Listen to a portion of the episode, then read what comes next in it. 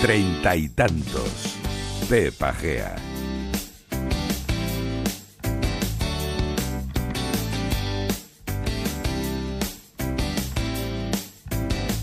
Con la salud de tu familia y la tuya, no juegues. Polizadesalud.es patrocina este espacio. Polizadesalud.es. Comprometidos con tu salud. Como cada jueves, treinta y tantos con Pepa Gea. Bueno, pues aquí estamos. ¿Sabes que en esto de cuidarse, porque es lo que hacemos en el treinta y tantos, es fundamental? Asimilar que el ser humano necesita nutrirse y moverse, es cierto, ¿verdad? Nutrirse y alimentarse son distintos conceptos. Nutrirse es ingerir los nutrientes que necesitamos para tener un buen estado de salud y esto de alimentarse es la guía que seguimos para comer los alimentos adecuados y eso depende únicamente de nosotros. En cuanto a moverse, pues no necesita explicación. Moverse es moverse y lo podemos hacer con mayor o menor esfuerzo, así que hoy en el treinta y tantos vamos a ver cuáles son las últimas tendencias deportivas que nos hacen sudar en los gimnasios. Según un sondeo realizado por acierto.com, uno de cada cuatro españoles está apuntado al gimnasio. Otra cosa es que vaya. Cierto es que cada vez estamos más concienciados de que hay que cuidarse no por estética, sino por salud y por llegar a la vejez con calidad de vida. Y que cada vez más gente realiza una actividad física. Pero también es cierto que vencer la pereza, para activar el movimiento cuesta y que muchos al poco tiempo por aburrimiento tiran la toalla. Por eso los no buenos gimnasios, los buenos centros deportivos, siempre están renovándose para que esa actividad física, además de eficiente, sea amena. Y es que hay varios tipos de gimnasios, pero básicamente se dividen en dos.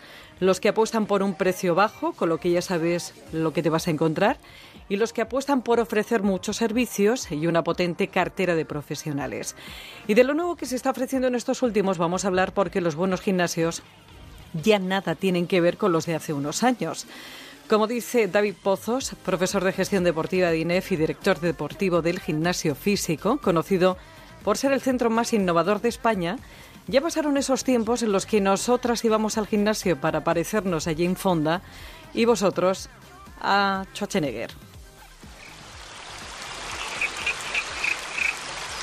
Hemos pasado en, relativamente pocos años de esa, percepción que la gente tenía de que los gimnasios eran un lugar donde, donde acudir con un objetivo puramente estético, ¿no? Estamos recibiendo mucha gente mayor. Creo que los gimnasios, los centros deportivos tienen que incluir dentro de su oferta también oferta no deportiva, ¿no? Que contribuya un poco a que la gente se socialice, encuentre gente con los mismos gustos, con las mismas aficiones y eso hace pues para que te hagas la idea de que hayan centros pues, que hayan incorporado incluso temas de culturales, eh, excursiones. Y es que el boom saludable ha hecho que los mayores se apunten a los gimnasios, como también lo están haciendo los chavales a partir de los 16 años, que es la edad que permite la ley. Las tendencias en estos centros que innovan técnica y tecnológicamente como físico pasan, por un lado, por introducir dispositivos y aplicaciones al entrenamiento individual y también colectivo, como el caso de ciclismo indoor, vamos, spinning, con bicicletas con Wi-Fi o Wi-Fi que monitorizan tu actividad. Y por otro, por adaptar los últimos estudios a las clases dirigidas con el fin de hacer más en menos tiempo. Aquellas actividades o programas de entrenamiento que se muestran muy efectivos con menos tiempo empleado.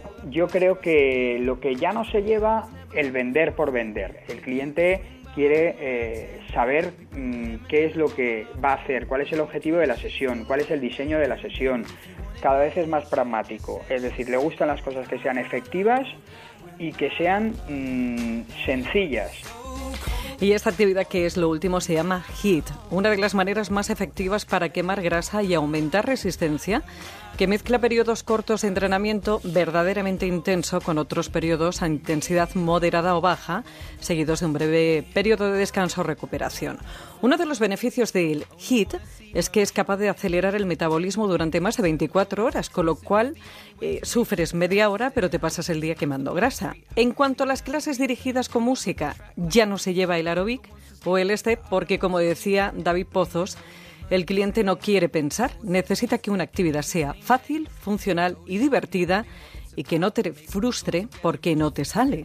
Hay dos o tres actividades, body pump, body combat, eh, incluso el propio ciclismo indoor, ¿no?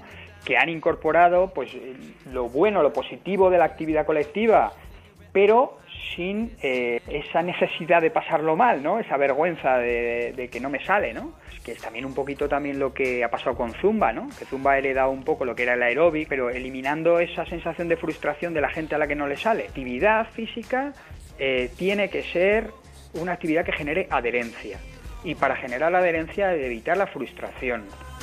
También hay clases extremas para machacas del estilo del HIT, pero más fuertes porque, entre otras cosas, son de unos 60 minutos, como el CrossFit el Insanity o el Tabata, en las que hay que ir poco a poco, ojo, sentido común, que luego llegan las lesiones.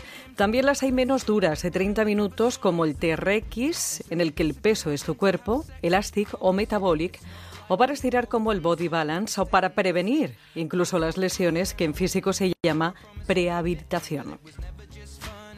Las hay para todo tipo de clientes, pero si la pregunta es cuál es la más completa...